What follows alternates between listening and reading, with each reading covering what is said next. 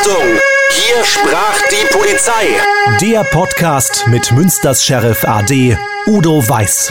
Und hier ist Ihr Moderator Philipp Böckmann. Herzlich willkommen. Heute geht es um kuriose Einsätze. Udo Weiß, hallo. Hallo Philipp. Udo, Einbrecher treiben immer wieder ihr Unwesen. Das war schon immer so.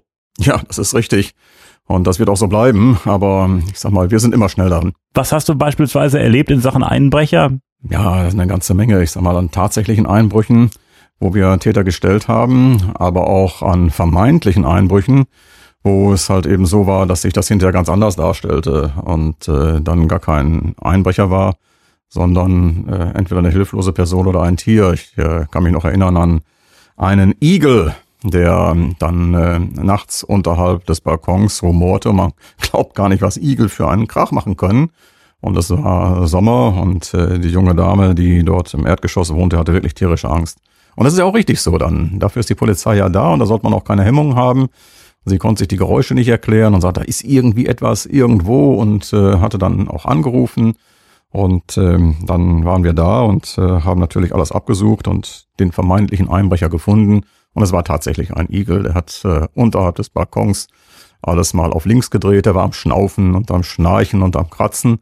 Und äh, wenn man da nicht mit rechnet und liegt dann im Halbschlaf im Bett und äh, das rumort so, dann ist man natürlich besorgt. Und insofern konnten wir das ganz schnell aufklären. Dann gab es doch einen Einsatz äh, an Karneval an Altweiber. Ja, das war wirklich ein sehr kurioser Einsatz. Auch in ähm, Hiltrup war der. Und äh, auch da ging es dann darum, dass in einem kleineren Mehrfamilienhaus man eine Person hörte, die sich dort in dem Flur wohl zu schaffen machte. Und dann hatte man schon nachgeguckt, dann war die Person jetzt wieder weg aber man hörte immer noch Geräusche und äh, die sich dann wohl in den Keller verlagert hatten.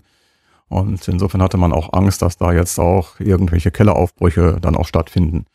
Und äh, wir waren dann da. Es war eine sehr, sehr einsatzreiche Nacht. Äh, war, glaube ich, Weiberfassnacht. Und äh, dann haben wir natürlich alles abgesucht und hatten dann im Waschkeller einen Mann gefunden in einer wirklich kuriosen Situation. Er saß mit runtergelassener Hose in einem Waschbecken, die man in, so in diesen Waschküchen so hat, eingeklemmt zwischen dem Waschbecken und dem Wasserhahn, die Hose runtergelassen und war eingeschlafen. Und er hat auch schon seine Notdurft verrichtet und äh, mussten ihn dann erstmal wach machen und er war völlig irritiert. Er wusste gar nicht, wo er war. Er hatte den Eindruck, er wäre zu Hause in seinem Badezimmer gewesen. Und er wohnte aber gar nicht hier in diesem Haus. Er wohnte auch nicht in Hiltrup. Und insofern war dann das dieser vermeintliche Einbrecher, den wir dann erstmal herausfinden mussten, wo wohnt dieser Mensch überhaupt und mussten ihm dann letztlich in die Obhut seiner Ehefrau übergeben. Und äh, da haben wir aber sonst nichts weiteres gemacht, denn ich glaube, die Ehefrau, die hat ihm schon einiges dazu erzählt und äh, es war schon sehr kurios. Aber immerhin noch besser, als wenn es ein tatsächlicher Einbrecher gewesen wäre. Nur da sieht man, was alles so zwischendurch passieren kann am Weiberfastnacht. Aber schon krass, er dachte wirklich, er wäre zu Hause, ist dann schön zur Toilette gegangen und so und hat es einfach nicht gerafft. Nein, absolut irritiert. Er muss also irgendwo mit einem Zeitungsboten oder sonst was reingekommen sein oder es hat einer irgendwie die Haustür, weil er selber auch spät wieder kam, geöffnet und dann war er im Flur und äh, ist dann aber auch gar nicht mehr groß hochgegangen, sondern gleich runter und äh, war dann völlig verwirrt und äh, auch irritiert, äh, im Grunde genommen, was wir überhaupt von ihm wollten. Und äh, da muss man natürlich diesen Menschen aus dieser sehr peinlichen Situation erstmal befreien und das haben wir natürlich auch würdevoll gemacht. Das heißt, eine Anzeige oder sowas gab es da nicht? Nein, da gab es keine Anzeige. Wir hatten nur dann nochmal geklingelt und äh, erklärt, dass alles okay ist und dann hatten wir darum gebeten, uns eine große Rolle Wisch-Up mitzugeben. Und das musste er allerdings noch eben selber vorher sauber machen. Das haben wir nicht für ihn übernommen. Und die Sache mit dem Igel im Garten war ja praktisch so eine Art äh, Fehlalarm. Muss denn, wenn ich jetzt die Polizei rufe und ich denke, da ist ein Einbrecher, am Ende ist es nur ein Igel oder ein Hase oder was auch immer, muss ich dann für einen Einsatz bezahlen? Wie läuft das? Nein, absolut nicht. Und deshalb ist es absolut richtig. Also die junge Frau, die kann ich gut verstehen denn äh, sie wohnte ganz alleine und dann unten äh, in der Balkon, da hätte man so drüber steigen können. Und äh, es war Sommer, sie hatte dann auch ähm, das Fenster so auf Kipp. Und wenn man dann Angst hat, dafür ist die Polizei da. Und das macht die Polizei äh, gerne und die kommt dann und da braucht keiner Sorge haben, dass man irgendwelche Kosten übernehmen muss. Und man braucht auch keine Sorge haben, dass man Vorwürfe bekommt, sondern es ist uns so viel lieber, als wenn tatsächlich etwas geschehen wäre und man kann ja doch weiterhelfen und dann für Ruhe sorgen. Jetzt geht es um einen weiteren kuriosen Einsatz. Der fand statt in Längerich im Kreis Steinfurt und Hintergrund ist ein Fußballpokalspiel in der Türkei in Istanbul gewesen. Udo, wie hängt das alles miteinander zusammen? Ja, das war dann allerdings schon eine Zeit, äh, wo ich im höheren Dienst war als äh, Polizeidirektor und ich war damals Kreis Steinfurt tätig und da sieht man, wie global die Polizei die Lage bedenken und berücksichtigen muss und welche Einflüsse dann letztlich auch da sind. Es war so, dass seinerzeit in Istanbul ein Pokalspiel stattgefunden hat und Galatasaray hatte dann auch das Spiel gewonnen, völlig überraschend und das führte dann dazu, dass die türkischen äh, Anwohner in äh, Längerich ein Autokorso vollzogen haben und äh, haben sich natürlich gefreut, eine Frage. Und im Umfeld gab es aber auch eine kleine rechte Szene und die fand das nicht so gut. Und äh, die haben dann äh, lautstark dagegen opponiert. Und was man allerdings dann nicht so äh, erkannt hatte, das war die gute Organisation auch äh, der türkischen Gruppe. Und die hatten dann sehr schnell über Handy sehr viel mobilisiert und äh, hatten dann die anderen in die Flucht geschlagen. Das heißt, die mussten nachher laufen zur Polizeiwache nach Längerich und haben dort Zuflucht gesucht. Letztlich war es dann so, dass einer aus dieser Gruppierung dann sagte, das war damals ja durchaus ein anzunehmendes, ernstes Thema, das lassen wir uns nicht gefallen. Dafür wird irgendwann ein türkisches Wohnhaus brennen. Und das ist natürlich dann so gewesen, dass äh, wir daraus einen ja, langanhaltenden Einsatz gemacht haben. Der Staatsschutz wurde hinzugezogen und äh, wir haben dann natürlich auch mit Hilfe der Hundertschaft äh, dann über Wochen dann auch ein Schutzkonzept gefahren und das äh, war dann schon ein aufwendiger Einsatz. Es gibt verschiedene Mechanismen, die man dann durchführt, Gefährderansprachen. Man äh, versucht das Ganze natürlich schon im Vorfeld dann auch einzudämmen, aber letztlich bleibt es ein sehr umfangreicher Einsatz und man sieht, wie ein Ereignis in Istanbul in einer Ortschaft im Münsterland zu einem doch recht umfangreichen Polizeieinsatz führt. Und da sieht man, wie heute auch global die Lage beurteilt werden muss, wie vernetzt man auch in diesem Bereich dann ist und äh, dass man als äh, Polizei dort in diesem Bereich auch eine enorme Herausforderung hat. Gab es denn da am Ende auch Schlägereien in Längerich? Nein, das konnten wir alles unterbinden. Also bis auf diese Ausgangsschlägerei, das war wirklich eine saftige Schlägerei die nach dem Autokorso dann stattgefunden hat, konnte alles unterbunden werden. Jetzt müssen wir auf eine Kuh zu sprechen kommen, Udo. Die heißt Endula oder Endula? Wie spricht man sie aus? Endula. Endula. Ja, was ist mit dieser Kuh passiert? Was hat's damit auf sich? Wo stand diese Kuh? Ja, diese Kuh wurde hinterher zu einem sehr gefährlichen Stier. Und man glaubt das nicht, wie friedfertige Kühe plötzlich ihr Wesen wandeln können. Und äh, man hat das äh, nicht nur einmal erlebt, sondern schon häufiger gehört, dass die Tiere offenbar es spüren, wenn sie dann irgendwo hingefahren werden, wo es für sie eine Veränderung gibt. Entweder zum Schlachthof oder zu einer Auktion. Und so war das auch hier in der Halle Münsterland, fand eine große Viehauktion statt. Und äh, Endula sollte auch dorthin gebracht werden. Und Endula ist dann allerdings beim Abtransport äh, durchgebrannt aber regelrecht durchgebrannt, mit scharrenden Hufen, mit äh, Hörnern, die nach vorne gingen und lief dann wild aufgebracht, wirklich wie ein Stier, so habe ich eine Kuh vorher noch nie gesehen, äh, durch das Stadtgebiet. In Münster. In Münster. Und äh, jetzt hatten wir natürlich äh, große Schwierigkeiten, Endula überhaupt einzufangen, habhaft zu werden. Und das ist uns dann mit großem Aufwand hinterher gelungen. Und wir konnten sie dann so in das Gelände der Stadtwerke am Hafen dann auch hineintreiben. Und äh, da war Gott sei Dank ein großes Rolltor, ein Eisenrolltor. Und äh, das haben wir dann äh, zugemacht und dann war Endula dort in dem Bereich dann zunächst erstmal sicher. Und dann haben wir natürlich überlegt, wie geht's jetzt weiter? Wie bekommen wir das Tier jetzt wieder raus? Und äh, alle Versuche, das Tier ähm, irgendwie in Ruhe zu bekommen, scheiterten absolut. Wir hatten dann noch einen Tiertransporter geholt, versucht, den dann runterzubringen und Endula reinzubringen. Das ging nicht. Wir hatten mit Fachleuten, mit Landwirten gesprochen und es kam dann ein Landwirt, der hatte uns ausgelacht und sagte, ah, das mag wie schon.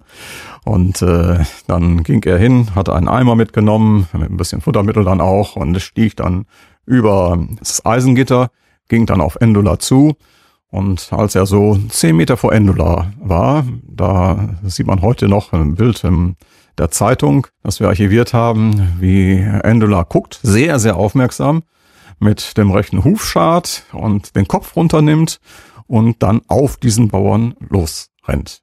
Und ich habe noch nie einen so schnellen Bauern gesehen, auch in Gummistiefeln, wie der zurück war zum Tor, oben drüber und sich in Sicherheit gebracht hatte. Endula war bei bestem Willen überhaupt nicht zu beruhigen und im Endeffekt äh, mussten wir es so machen, dann auch mit Einverständnis des Eigentümers, dass wir Endula dann äh, durch zwei Kugeln aus einer Polizeiwaffe haben töten müssen. Das heißt, sie sollte ausgeladen werden an der Halle Münsterland. Ja. Da ist die Kuh dann einfach mal abgehauen, ja. ist durchgedreht und äh, machte sich dann auf äh, Richtung Wasser, Richtung Hafen. Ja. Und äh, da seid ihr mit Streifenwagen hinterher oder wie war das? Ja, wir haben das ja schon häufig erlebt, so ich sag mal bei Pferden, gerade im Münsterland, dass die im Koppelweg sind, bei Schafen dann auch häufiger. Und ein Wildschwein hatten wir ja auch schon mal, aber so eine wild gewordene Kuh, die hatten wir noch nie. Und äh, da kann man natürlich froh sein, denn das Tier ist wahrscheinlich wie ein menschlicher Amokläufer so unterwegs und die kann einen natürlich auch ganz schön verletzen. Und das sind ja auch andere Passanten dann da. Und insofern war es wichtig, dieses Tier dann ähm, ja so zu lenken. Und wir haben dann mit den Streifenwagen die Straßen abgesperrt und äh, den Rest muss man dann halt zu Fuß machen mit viel Krach und Radau, um das Tier vor einem herzutreiben und dann eine Schleuse quasi reinzubringen, so dass es automatisch dann äh, hineinläuft in diesen Platz, den man dafür vorgesehen hatte. Und das war gut, dass der im Nahbereich war. Also man kam sich so ein bisschen vor wie äh, die äh, Stieraktion in Pamplona in Spanien. Und man kann so einer Kuh ja auch nicht sagen, hier rechts vor links und rote Ampel, das Tier läuft also einfach los. Die, die, Kuh sah schon rot und äh, das war für sie eher ein Startsignal wie alles andere und auch die grüne Uniform wirkte wenig beruhigend. Und erstmal so ein Betäubungsgewehr war nicht möglich? Nein, war nicht äh, möglich so schnell und hätte wahrscheinlich auch in der Intensität äh, schlecht platziert werden können. Es war ja auch nicht einfach, äh, muss ganz ehrlich sagen, selbst als wir das Tier erschießen wollten. Du kannst ja nicht einfach mal irgendwo so aus einer gewissen Entfernung das machen. Also wir mussten das Tier dann ablenken und dann waren Kollegen auf dem Hof, war ein Anhänger ähm, also ein Pritschenanhänger. Und äh, die Kollegen, die es dann gemacht haben, die sind dann erstmal auf diesen Pritschenanhänger drauf und von dort aus haben sie dann auch das Tier dann äh, mit zwei Polizeikugeln dann auch äh, getötet und das mit Einverständnis auch des Eigentümers. Das muss man sich mal vorstellen. Dann sagt der Bauer dann, ich kümmere mich drum, ich zeige euch das mal, wie es geht. Und dann. Äh ja, das hat er auch noch nicht erlebt. Also das war für uns, wie gesagt, zu Beginn hat er erst so den Eindruck äh, hinterlassen, also mein Gott, diese ängstlichen Polizisten, man kommt doch wohl mit so einer Kuh klar. Und äh, dann mal eben den Eimer mit Futter, komme, komme, komme, dann mag wie schon. Ja, und bis er dann äh, drüben war und dann Gesicht in Gesicht. Und äh, dann war er aber ganz schnell wieder weg. Hat die denn auch immer so Mu gesagt oder nee, war die, die ganz ruhig? Die, die schnaubte nur. Die schnaubte nur. Ein Mu war von ihr nicht mehr zu hören. Es wurde aber niemand verletzt bei der ganzen Sache. Es wurde Sache. niemand verletzt, das muss man Also auch kein sagen. Straßenschild, kein Auto, was irgendwie geparkt Gar nichts, war? nichts. Sich mal ein Streifenwagen hat einen Tritt abbekommen oder sonst irgendwie etwas. Also es klappte dann noch einigermaßen. Also es war gut, dass man rechtzeitig, ich sag mal, so viel Kräfte hatte, dass man entsprechend absperren konnte und dass man auch äh, den Weg quasi ihr so dann ähm, herbeileiten konnte, so dass sie dann getrieben von uns in dieses Gelände der Stadtwerke hineinrief. Also die Kuh ist wirklich amok gelaufen ja. und die Kuh hat es halt am Ende nicht überlebt. Sie wollte auch nicht wieder normal werden. Nein. In der nächsten Folge sprechen wir über das Handy im Straßenverkehr. Und Udo, in Sachen Handy gibt's was Kurioses. Ja, es gab damals die IPOMEX, das ist die International Police Meeting and Exhibition Ausstellung die immer alle zwei Jahre in der Halle Münsterland stattfand. Und da wurde dann das neueste Equipment der Polizei äh, vorgestellt, unter anderem. Und wir ähm, kamen dann auch auf die Idee, dass wir gesagt haben, äh, dieses ständige Anrufen beim Lokalsender ähm, mit der Mitteilung, wo punktgenau dann eine Geschwindigkeitsüberwachung durchgeführt wird, stört uns schon. Denn man muss einfach wissen, dass ein Fahrzeug, eine Geschwindigkeitsmessung nur eine Wirkung hat im Umkreis von 300 Metern. Und wenn ich dann genau sage, da steht jetzt in der Höhe bei dem Eispalast sowieso in sowieso ein Fahrzeug, dann ist das natürlich etwas, was die Maßnahme dann wirkungslos macht. Und viele Leute haben uns dann auch mal angeschrieben und haben gesagt, warum unterbindet er das nicht? Wir haben keine rechtlichen Möglichkeiten und so weit konnten wir das nicht. Und dann haben wir uns überlegt, wir entwickeln einfach ein Überwachungsgerät. Und das äh, war ein sogenanntes Kreuzwellenmessgerät, äh, wo wir mittels zwei sich kreuzender elektromagnetischer Wellen auf der Grundlage eines Omega-Navigationssystemes einen Fahrzeugführer orten konnten, der dann, äh, das war über Frequenzortung auch noch zusätzlich möglich, mit seinem Handy während der Fahrt den Lokalsender, in unserem Fall Antenne Münster, angerufen hat. Und ähm, wenn das dann der Fall war, konnten wir sofort feststellen, identifizieren, einen Radfahrer hinterher schicken und ihn dann sofort auch an diesem Bereich überführen. Weil er mit dem Handy telefoniert hat. Weil er mit dem Handy telefoniert hat. Und äh, wir hatten dann das auch mal dargestellt, äh, wie so etwas funktioniert. Das Gerät war, bestand dann aus einer Messpistole, dann aus äh, halt eben dem eigentlichen Scanner und äh, dann einem Bildschirm, einem größeren Akkuteil, dann einem äh, Frequenzteil, wo man das mit ausmessen konnte, also insgesamt vier Teile insgesamt. Und damit war es dann möglich, äh, diese Ortung auch vorzunehmen. Das heißt, ich fahre jetzt die Straße entlang, sehe, da ist ein Blitzer, dann rufe ich halt, wenn ich den Blitzer gesehen habe, beim Radio an, melde den und ihr habt das dann. Und in dem Moment, äh, wenn wir die Messung dann durchgeführt haben über diese bei sich schneidenden Kreuzwellen, das sind so elektromagnetische mhm. Wellen, und die verbunden werden dann mit einem ähm, Navigationssystem, das ist ein eigenes System auch, das Omega-Navigationssystem, ist es dann so, dass wir dann lokalisieren können und bestimmen können, dass du in dem Zeitpunkt jetzt anrufst. Und wo du dann auch bist. Und dann brauchen Radfahrer nur noch hinkommen und sagen, halt Philipp, so nicht. Das heißt, da ging es um Handy am Steuer. Um Handy am Steuer. Und wenn ich gesagt hätte, ich habe über die Freisprechanlage telefoniert? Ja, wenn du die damals gehabt hättest und dann das rechtlich zulässig ist, ist ja dann letztlich auch okay. Aber wir wollten vor allen Dingen verhindern, dass man das Handy mal schnell in die Hand nimmt und dann sagt, da steht wieder ein Blitzer. Aber äh, die haben sich nicht durchgesetzt, diese Messgeräte, oder wie war das? Oder gab es da datenschutzmäßig Probleme? Nein, also gar nicht. Die hatten nur ein, ich sag mal, eine begrenzte Laufzeit. Das war das Problem. Und äh, die Messe, die IPOMEX startete am 1. April. Und am 2. April war es dann so, dass wir unser Gerät äh, wieder vom Netz genommen haben. Also es war keine Sache, die auf Dauer angelegt ist, sondern einfach mal äh, zu zeigen, was möglich ist und äh, mal auf die Tatsache aufmerksam zu machen, dass es nichts bringt, äh, wenn man genau sagt, hier, da und da an der Eishalle beispielsweise steht exakt der Blitzer. Ganz genau, darum ging es und das war eben eine Aktion nur für den 1. April. Moment mal, 1. April? Oh nein, Udo, ich hab's... Oh nein!